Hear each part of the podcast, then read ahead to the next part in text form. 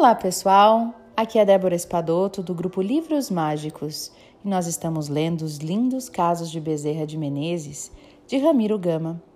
E hoje nós vamos ler o caso de número 63. Em oração à Mãe do Céu.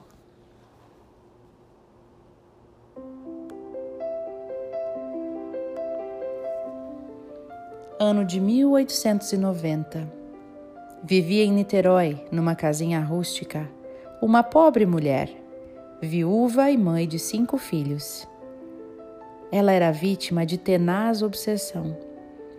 O obsessor era o espírito de sua própria filha mais velha, desencarnada numa casa vizinha, cujos moradores a acolheram apiedados de sua situação pré-agônica e de miserabilidade moral mesmo na hora da morte, não quisera ver sua progenitora e nem seus pequeninos irmãos.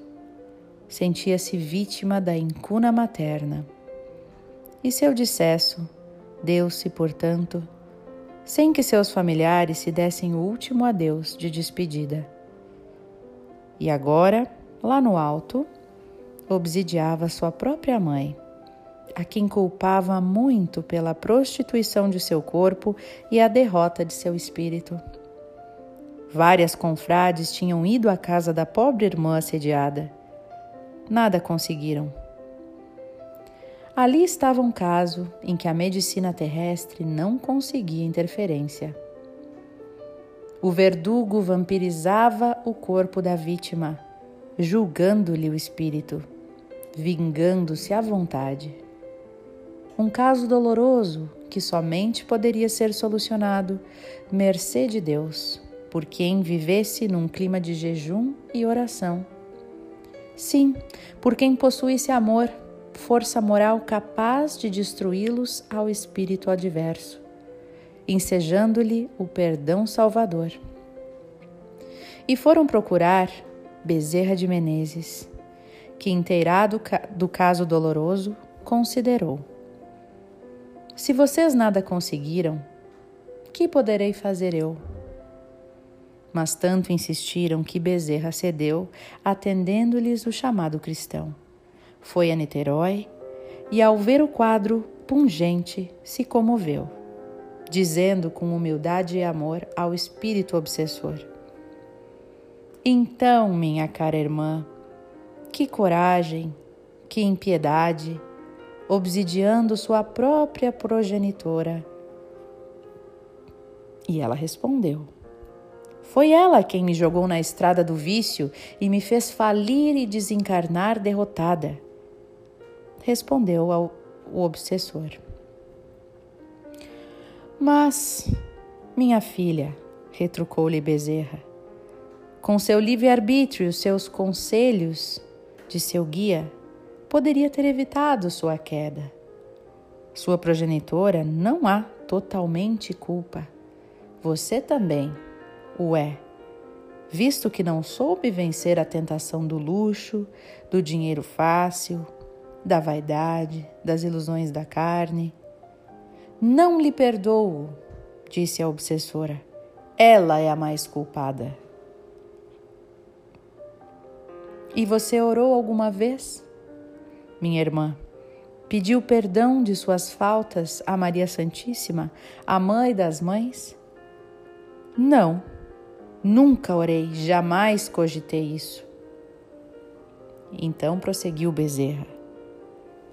Permita-me, irmã, então, que ore por você, a mãe do céu? Tanto faz, disse ela. Se quiser, pode fazer. E Bezerra pôs-se de pé e começou a orar. Como somente ele sabia e sabe, na voz do sentimento, na fala do coração e sob a exaltação da poesia das lágrimas. Em dado momento, o espírito da filha obsidiante o vê e o olha admirado. Sente-lhe as palavras sinceras, lhe penetrando o íntimo se comove e, quando ele termina a prece, não se contém. Levanta-se incorporada à vítima, sua própria mãe. Segura com as mãos trêmulas a cabeça grisalha do bondoso apóstolo e beija-lhe a fronte, exclamando em soluços: Quem ora assim tem Deus dentro da alma, algo que eu não tenho. Está você com a verdade. E parte deixando sua progenitora livre, desalterando-lhe a paisagem orgânica. Mais tarde, no Grupo Ismael, da Federação Espírita Brasileira, presidido por Bezerra, incorpora-se ela, a obsessora, num médium e lhe diz: Obrigada, o Senhor tem piedade e ensina sem ferir. Obrigada pelo bem que me fez. A Mãe do Céu atendeu sua súplica e me salvou, possibilitando-me entender o meu dever, o mal que fazia a mim mesmo. E agora, com sua ajuda, estou sendo medicada, aprendendo a ser melhor e a pagar de meu pretérito as sombras dos meus vícios e dos males que fiz.